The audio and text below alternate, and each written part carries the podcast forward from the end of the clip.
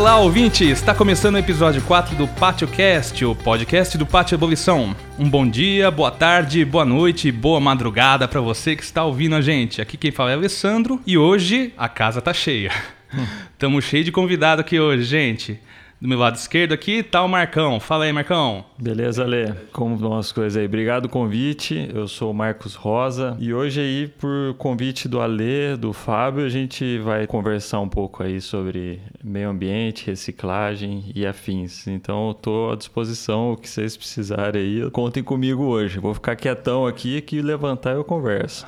Maravilha, seja bem-vindo, meu querido. Obrigado. Muito bom. Aqui na minha frente tá a Paola. Tudo bom? Tudo bom, Ale? Obrigado pelo convite. Eu sou a Paola e estamos aqui falar um pouquinho sobre uma coisa que meio ambiente, que é, já trabalho há um tempo com isso. Qualquer questão, a gente tá por aí. Maravilha, seja muito bem-vinda, né? E mais um convidado hoje, remoto, porque não pôde estar aqui hoje com a gente presencialmente, está lá falando diretamente de Minas, nosso subsíndico aqui do Sequoia, Fábio Marques. Fala aí, Fabião. Boa noite aí, pessoal. Boa noite, Marcos, Paola. Obrigado aí pelo convite e pelo, pelo tema, que eu acho que é super relevante e bem atual. Aliás, sempre atual, né? Obrigado pela oportunidade aí. Maravilha. Isso aí, pessoal. Hoje, casa bem cheia, né? Até aqui no estúdio a gente está um pouco mais apertado. É, hoje o assunto, como já foi falado aí, vai ser o meio ambiente, né? O meio ambiente de uma forma não só voltada para o nosso condomínio, mas de uma forma ampla, né? De uma forma social, o que, que a gente consegue colocar, maneiras que a gente pode trazer de, dentro do nosso contexto do condomínio, né? De economia, que ações domésticas a gente pode colocar também, né? É, parte de resíduos, coleta, ações que a nossa própria administração tem tomado ao longo do tempo para poder trazer essas melhorias, né, conscientizações para o nosso condomínio, parte de economia de energia e outros assuntos relevantes a esse, essa pauta que a gente definiu, tá bom? Então, vamos lá, vamos direto então para isso.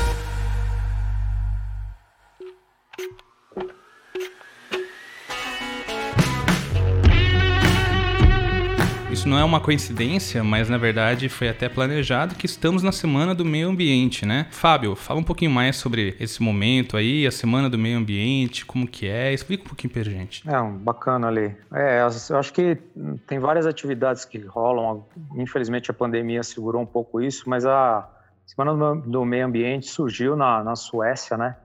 Numa conferência em Estocolmo, uma conferência da ONU, em 1972, foi 5 até o dia 16 de junho, e, e, a partir disso surgiu uma semana de conscientização internacional do meio ambiente. Ontem, por exemplo, foi o Dia Internacional da Educação Ambiental, e acho que a gente, como como cidadão e como pessoas preocupadas com as gerações nossas e com as gerações futuras, temos que fazer a nossa parte, né? A gente não pode pensar em agir, achar que meio ambiente é só preservar a floresta amazônica é, que não é isso. A gente tem que cuidar do nosso meio ambiente que nós estamos aqui, fazer nosso papel aqui, pensar local, é, agir local e pensar global. Eu acho que é bem, bem a calhar o tema aí. A gente tem uma série de atividades que os colegas vão poder comentar bastante que a gente tem feito e pode fazer, coisa simples. Legal, muito bom. Um bom conhecimento para a gente ter, né? Só para vocês terem ideia, hoje é dia 4 de junho, né? Vou tentar soltar isso aqui antes desse final de semana para poder compensar aí a, a, semana do meio ambiente, né?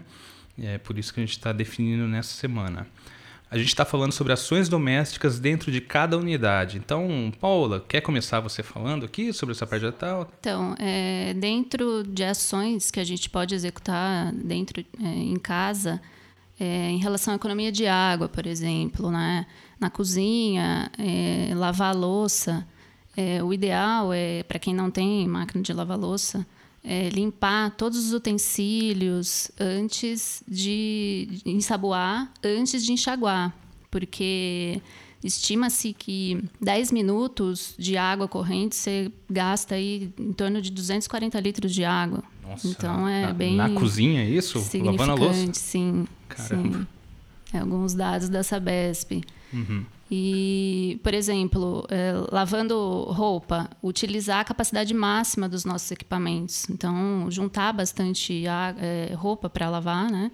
De uma vez. Torneiras, os aeradores ou redutores de pressão também em apartamentos é muito importante, porque você é, diminui essa, essa quantidade de água no tempo e por conta disso o volume a vazão a né? vazão exatamente e principalmente os andares mais baixos que tem o nosso a nossa caixa de água é elevada né uhum. então a, a pressão é muito mais alta e aí por isso que dentro dos apartamentos a gente tem que ter essa consciência. A própria válvula do well flush na, na, descarga, ter consciência se a gente não precisa utilizar, ela, ela justamente regula o fluxo. Então, se a gente utilizar com consciência, você economiza até 50% da água ali, né?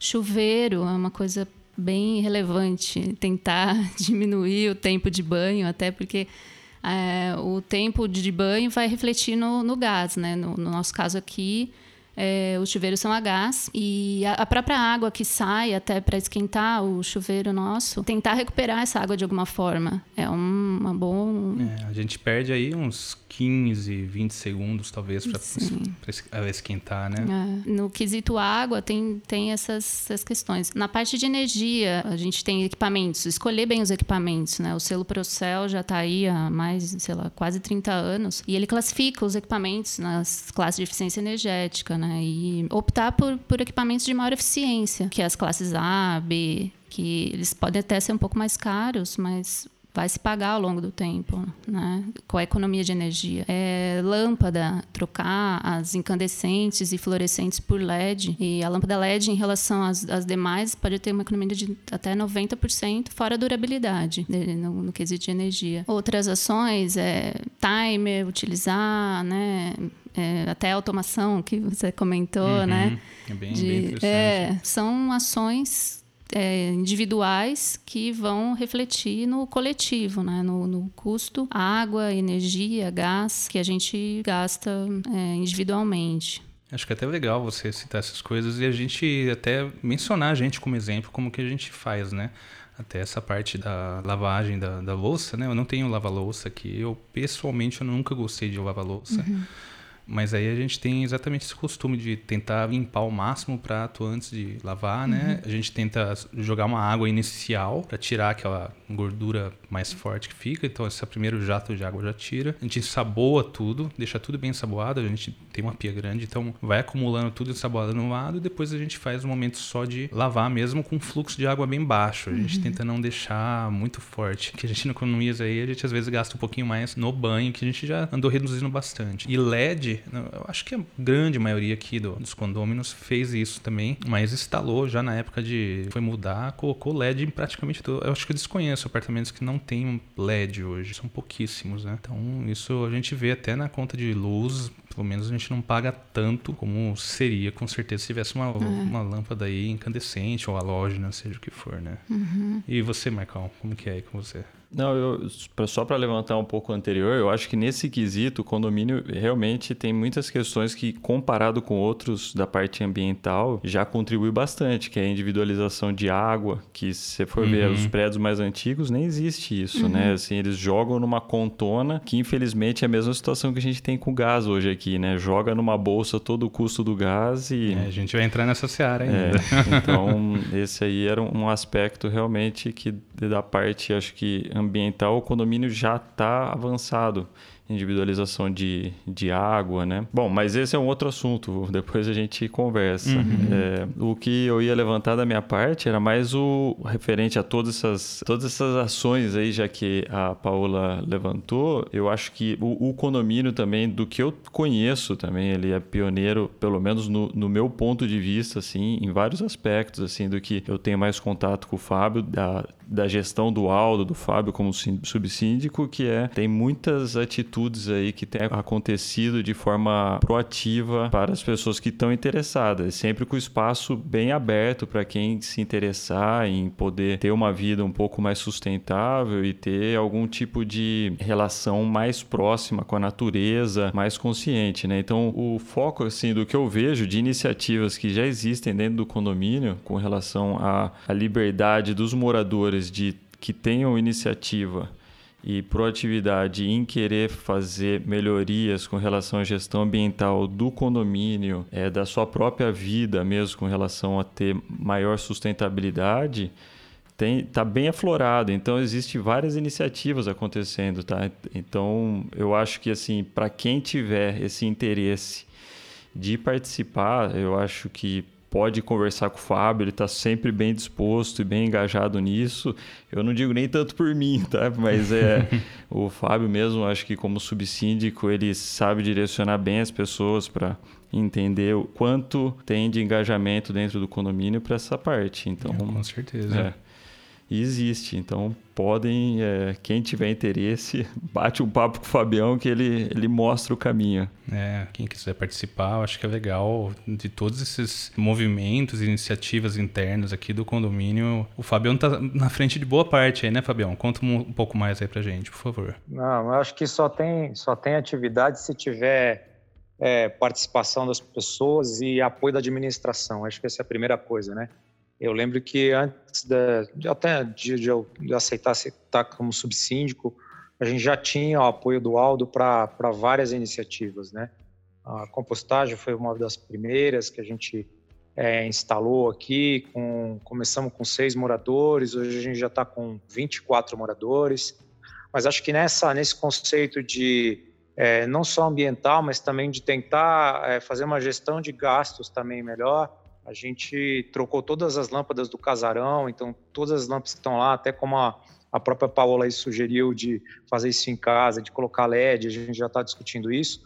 A gente fez isso lá no casarão, então o casarão hoje só tem lâmpadas de LED. Isso ajudou bastante a, a, a manter a conta, a segurar um pouco mais a conta, né, de energia especificamente. E algumas movimentações que a gente fez com relação a, por exemplo, o próprio sistema do elevador, que deu um pouco de trabalho aí para a gente no começo, um pouco de paciência dos moradores e tal, mas com a devida é, paciência e com a educação que ainda a gente precisa implementar como próximo passo, a gente conseguiu reduzir ou não subir a conta de energia com o fato que a gente tinha instalado uma, um aquecimento da piscina. Então, acho que são várias iniciativas. Tem essa questão da energia, tem a da compostagem, Acho que tem a questão da horta também, que é uma coisa bem educacional, que acho que a gente pode explorar muito mais a participação, principalmente das crianças, né? Porque isso influencia até mesmo não só na participação com relação ao meio ambiente, mas influencia na alimentação, né? A criança pode melhorar o processo de alimentação dela participando é, de uma atividade como plantar ou colher algum um alimento ali que tá, mas mesmo que seja pouco, seja simbólico, isso faz é, é, presente importante, né? É, inclusive, até complementando a parte de educação também, a parte de conscientização da criança desde a primeira idade, né? Desde essa, da infância dela, ela já está acostumada uma criança a viver o meio ambiente. É, uma criança consciente, e é muito mais fácil educar a criança, vai ser um adulto consciente. Hoje os adultos não se ligam para muitas coisas. A gente está com uma outra iniciativa, com hoje a gente já está com 40 pessoas, 40 apartamentos participando. Ela não está instalada, mas ela já está em vias de que é um meliponário, uma ação ambiental super valorizada, porque as abelhas hoje já estão no processo de extinção, né? É, muitas delas é, vítimas da, da pouca quantidade de área verde que tem na, nas cidades. A gente tem o privilégio de estar uns 350 metros de um remanescente de mata no bosque de São José, à frente do condomínio. E essas abelhas é, são sem ferrão, são somente inofensivas, extremamente dóceis. Então, é uma, são atividades que você incorpora para fazer com que a criança participe e que traga o adulto. A, a criança é um meio de educar o adulto mais fácil. Né? Então, acho que são, são coisas que a gente é, busca movimentar para tentar envolver as pessoas. Quando a gente envolve, fica mais fácil.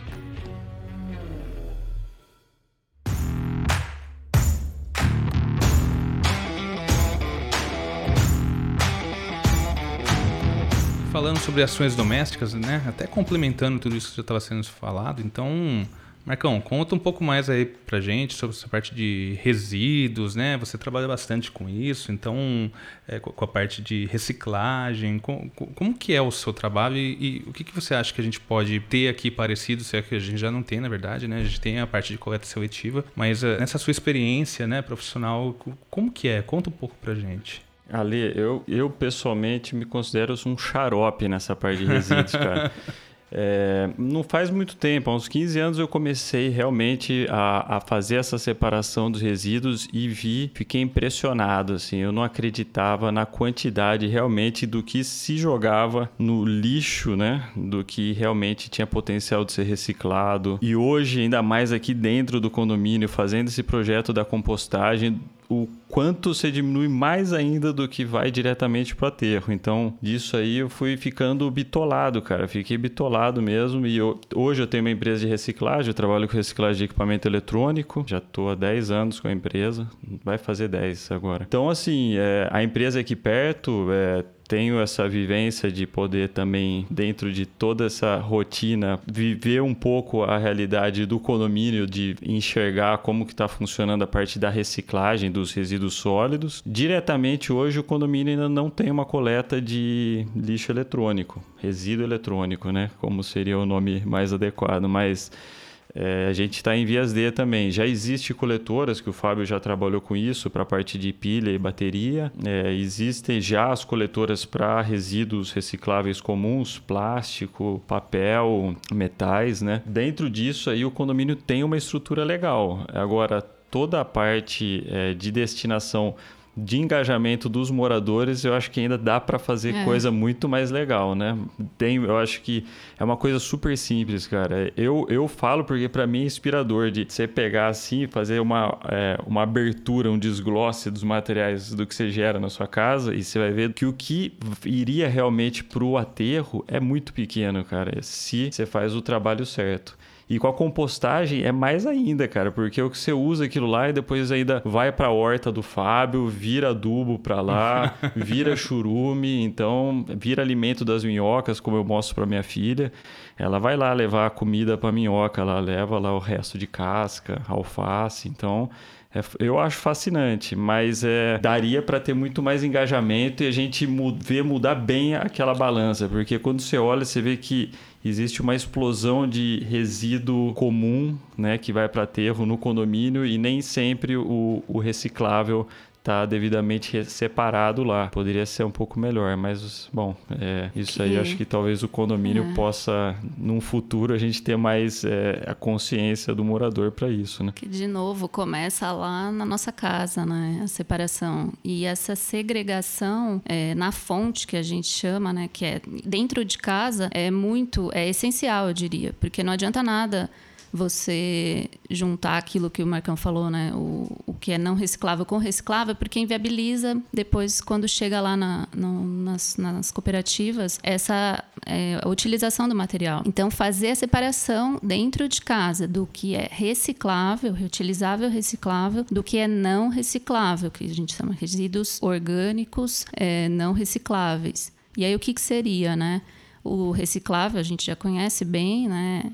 Papel, papelão, isopor, garrafas, o vidro, tomar bastante cuidado, porque se tiver quebrado também pode ah, machucar alguém, né? Mas esses são os recicláveis, deve ir para aquele container azul lá embaixo. E os não recicláveis é basicamente tudo aquilo que tem o maior contato conosco. Então, papel higiênico, fralda, agora máscara descartável, papel muito engordurado, então guardanapo. guardanapo. Então esse não é reciclável, é tudo aquilo que teve mais contato conosco, humano. E fazer essa separação nas nossas casas e depois levar lá embaixo ajuda muito, porque é o que o Marcão falou. Não precisa ir para aterro todo aquele outro material. E a compostagem, né? Saber separar isso. Eu, te, eu tenho uma dúvida que até talvez outras pessoas também tenham essa mesma dúvida. Rola um mito de que toda vez que tenha, passa o caminhão da reciclagem, eles pegam tanto o lixo orgânico como o reciclável, que está lá separado, e coloca tudo junto, e depois vai para aterro dessa forma. É verdade isso? Vocês têm essa informação? Isso é, acaba sendo um mito? Ou aconteceu só uma vez? O pessoal viu isso uma vez e tomou isso como regra? Não, não é para acontecer. O que, o que ocorre é o que está separado como reciclável. ele eh, tem que ir para as cooperativas, né? E aí o não reciclável, que é seria o resíduo mesmo, o aí orgânico, é, é, né? que aí é que é a coleta urbana do município. A prefeitura é encarregada e ela vai levar, aí ela vai levar para o aterro. No caso aqui em Campinas, sanitário. Em outros municípios, infelizmente, às vezes nem é. Por isso que essa, essa questão, não, não, não vai misturar. Mas se a gente misturar em casa, é que inviabiliza mesmo. É, o, o que é dessa história, desse mito, é que na gestão anterior, até falo mesmo, porque depois isso aí levei para o Fábio, levei para o Aldo, é, realmente foi um problema que a gente discutiu bastante. E juntava todo aquele pacote do reciclável e do orgânico e se colocava na rua, e depois era seja o que Deus quiser. Hum. Mas hoje existe, eu não sei se é uma empresa, existe uma pessoa que vem e faz essa coleta do que são os recicláveis do condomínio. Não é uma cooperativa, como em outro momento a gente já idealizou, mas aí por falta de iniciativa da própria cooperativa, não do condomínio, tá? Então é, é, o que eu tenho acompanhado. Então, assim, existe uma separação. Não sei se é o melhor do mundo em reciclagem, mas com certeza é bem melhor do que fazer a destinação e se jogar tudo no lixo comum. Então, disso aí, hoje eu vejo que existe essa, esse tipo de separação. Até eu acho que o Fábio sabe mais sobre isso. É, Fábio, dá uma, dá uma palavrinha também sobre você, como faz parte da gestão aí, como é que é essa parte? Não, não, não a gente, é, é, antes de, de ter falado do lixo, a gente tem que falar também do óleo de cozinha, né? A gente tem uma iniciativa de separar o óleo de cozinha. É importantíssimo as pessoas não colocarem óleo de cozinha na, na pia ali, coloca numa garrafa PET, é uma coisa relativamente simples, guarda, ou então leva lá embaixo, a gente tem os tonéis ali, que um, que um parceiro vem recolher e dar uma outra destinação. Sobre o lixo, o Marcos comentou de, de cooperativas, a gente realmente buscou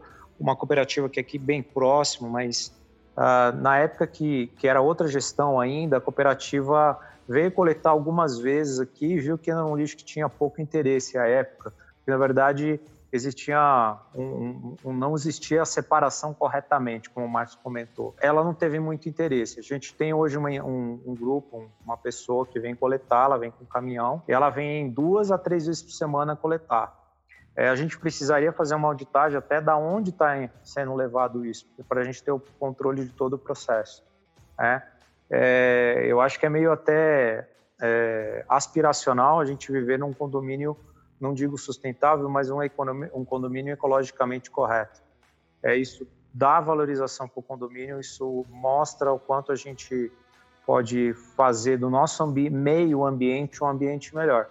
Mas é, vai muito da educação do morador. É muito triste quando a gente vai colocar nosso lixo reciclável lá na caçamba é, azul e ver que tem realmente no outro lixo verde lá muita coisa que daria para ser aproveitado é uma coisa muito simples de fazer e é que eu acho que faz parte de, do nosso dever como cidadão. Ô, Fábio, eu acho que o problema nesse caso, eu, eu assim, que me choca mais, não chega nem ser diretamente a pessoa que não faz essa separação e põe ali. O, o que eu fico mais chateado é porque o rapaz que trabalha na coleta dos resíduos aqui do condomínio, o funcionário do prédio que faz toda essa coleta, tudo, ele ainda tem a iniciativa, cara, de abrir os sacos de lixo Nossa. e fazer essa separação, cara. Eu acho um absurdo, mas acontece isso. Uma coisa para o cara que é que tá trabalhando com isso ter que pegar e fazer uhum. isso. Por quê? Porque simplesmente as pessoas não fazem não ou separa. jogam de um no outro ou do outro no outro. Então assim, é uma falta acho que de respeito com o próprio funcionário, é, né? Falta de consciência é. e respeito, né? E poxa, é legal a gente ter uma pessoa que tem realmente essa consciência, esse cuidado de ter essa separação para poder ter uma melhor utilização do lixo que a gente gera, né?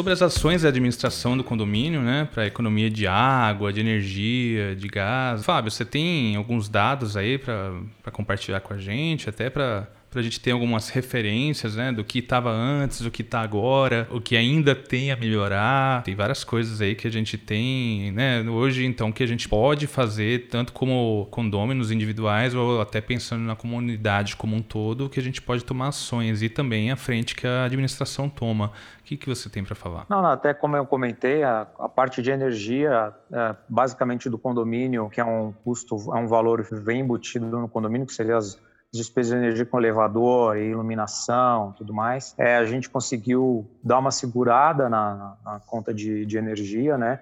Hoje, em média, a gente paga 20. É, a média do, de 12 meses anteriores aí foi 21 mil reais, esses últimos 12 agora 21 mil. É, tirando essa época de pandemia, porque realmente diminuiu o gasto energético, porque o principal, um dos principais é o, é o casarão.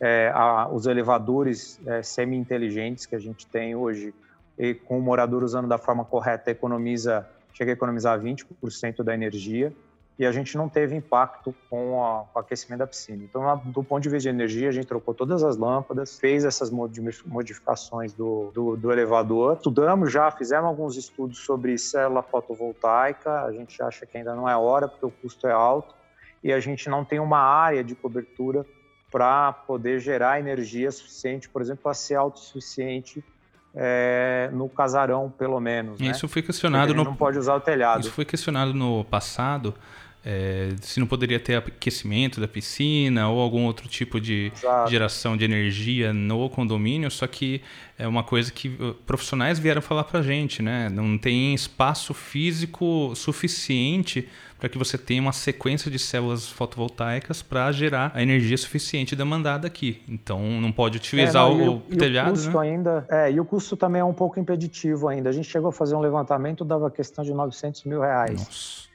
que é um investimento que a gente não, nesse momento não tem como, como julgar em fazer, né? Embora você tenha um payback aí, possa financiar em X vários meses, né?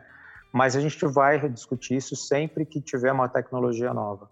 Do ponto de vista de gás, acho que gás é uma, é uma preocupação eminente que a gente tem. Né? A gente tinha, em média, um consumo de gás de 12 meses anteriores, na verdade, assim, do ano de 2000, média de 2017, 18, foi em torno de 28, 25 até 30 reais. A gente já está numa média de 58 reais pré-inverno. Foi é, é, seria de maio até maio do ano passado.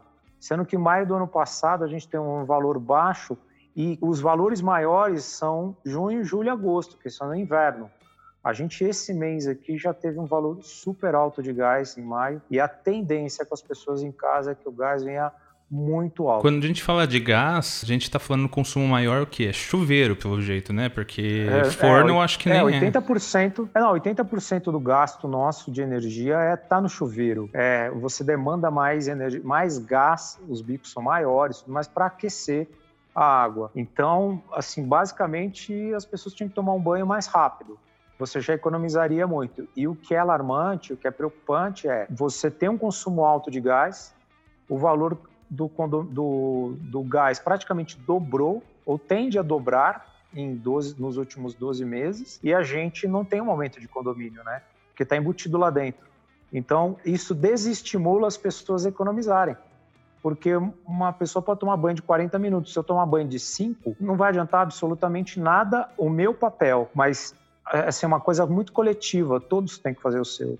Se um sabota o processo, isso não dá é, certo. Tinha que ser somado, né? É, o justo, o correto era fazer exatamente como o Marcos comentou. água e luz seriam individualizados como o gás é. Acho que aí você teria uma plena consciência do consumo de cada unidade. Acho que um parâmetro para o morador que está ouvindo isso é o quanto ele paga de água. O quanto ele paga de água e o crescente de água dele justifica, provavelmente, ele tem um consumo de gás mais alto também. Então, por exemplo, eu pago 70 reais de água. Então, provavelmente, o meu consumo de gás seja 30% disso, quiçá. Mas tem isso é umas coisas para se debater mais uma ou duas assembleias aí para terem outras propostas, né? Seja individualizar, separar a questão do, do valor do gás do condomínio fixo. Então, várias outras atitudes. Do ponto de vista de água, mudando de gás para água, a água do condomínio ela é embutida no valor do metro cúbico, porque a Sanasa faz assim em Campinas. Mas a gente também já cogitou a instalação de cisterna, a gente tem um problema de espaço, a gente tem as cisternas de segurar a água da, da fluvial, né, para colocar água para a rua mais, mais, de uma forma não tão rápida, né, a gente tem as cisternas de armazenamento, mas elas não são utilizadas e não são utilizáveis para água é, de reuso. Então essa é uma outro, outra coisa que a gente pode vir a melhorar um, um espaço maior de tempo aí, é usar água de uso. O problema é que você não tem impacto econômico, então as pessoas não se, não se mobilizam porque você não tem impacto econômico, o que é triste. Né? A gente deveria se mobilizar pelo impacto social, né? impacto no, no ambiente. Mas existe alguns lugares que a gente poderia fazer sim a cisterna, essa cisterna, para poder tentar fazer água de reuso. A gente está também estudando um sistema de irrigação mais, vamos dizer assim, caseiro, com outro morador, é, com o Rodrigo de outra, outro, outra torre, trouxe algumas soluções, assim, a gente vai tentar implementar aqui para economizar a água que a gente tem de regar e também melhorar o nosso meio, meio ambiente de, de jardinagem, que a gente sofre muito por não ter um sistema de irrigação eficiente, vamos dizer assim. Então, acho que são essas ações, assim, as principais. A gente está buscando atrair também aves, atrair os próprios micos, assim, para conviver mais com o nosso ambiente, plantar árvores que a gente sabiamente é, sabe que, que vai trazer é, é, aves para dentro do condomínio, para conviver, porque isso é também a qualidade de vida.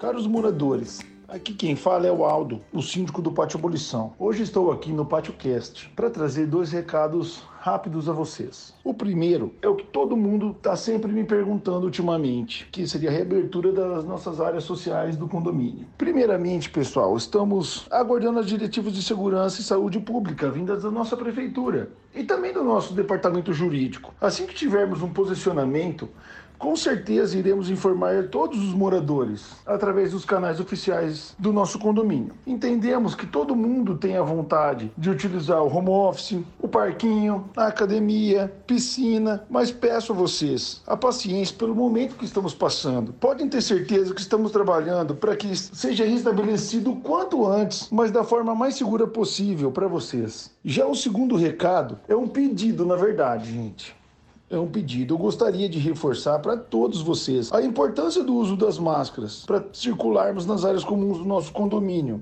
principalmente nos elevadores. E também, pessoal, peça aí ao seu visitante, ao seu prestador de serviço, para que utilizem sempre as máscaras nos trajetos até o seu apartamento.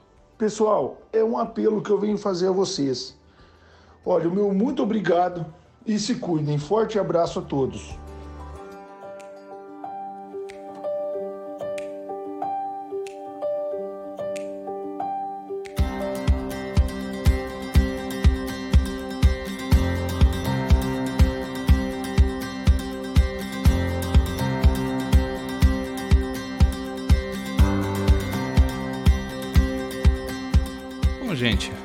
Que para esse podcast foi muito bom, né? É bem legal a gente fazer essas colocações referente à consciência, a ambiente, né? A gente vive tudo, todos nós vivemos numa comunidade em que a gente precisa aprender a cooperar, é, não só um com os outros, mas também com o ambiente que circunda a gente, né? Então, tudo que a gente puder fazer para ter melhorias aqui dentro, com certeza é muito bem-vindo, é louvável e é bom para a gente ser exemplo também, não só entre nós, mas também para toda a comunidade da cidade, estado, país e mundo. Né? Então, eu acho que é legal a gente ter essa consciência, pegar essa, essa data, né? essa semana do, do meio ambiente como um parâmetro de consciência, né? a gente ter uma pausa para olhar nas nossas atitudes das pessoas que estão na nossa volta para a gente sempre trazer o melhor possível para a gente ter um crescimento. Olha aí, fica o convite aí para os moradores que não conhecem algumas coisas que a gente que como comunidade, porque não é uma atividade muitas vezes da administração, a administração apoia e cede o espaço, mas é a mobilização dos moradores que fazem as coisas, né? Então a gente tem lá embaixo na P2 a horta, é, onde era um espaço praticamente largado. Fica o convite para os moradores ir lá, conhecerem um pouquinho o espaço. A gente no, na P2 ali vai ser instalado o Meliponário, que é uma, uma iniciativa de mais de 40 moradores. E lá embaixo da rampa da entrada da P1 é onde tem, a gente tem o compostário, né? o, o, o vermicompostagem que a gente tem, é, que são espaços que eram espaços é, largados, literalmente, que não tinha utilização nenhuma. A gente deu uma nova cara para o espaço e trouxe ele para ajudar a gente a educar e, trazer um meio ambiente melhor. É, um, um, condomínio mais confortável e agradável a todos. É isso aí, pessoal. Então agradeço a participação de todos aqui, tá? Eu quero reforçar a importância novamente de, da participação de você, ouvinte, aqui no programa. Então, mande suas sugestões de pauta, elogios, críticas, feedbacks, tudo que achar relevante aí para o nosso canal oficial. O nosso e-mail é o patiocast.gmail.com. Repetindo, pateocast.gmail.com. Obrigado a todos, hoje ficamos por aqui, espero que tenham gostado, força sempre e até a próxima.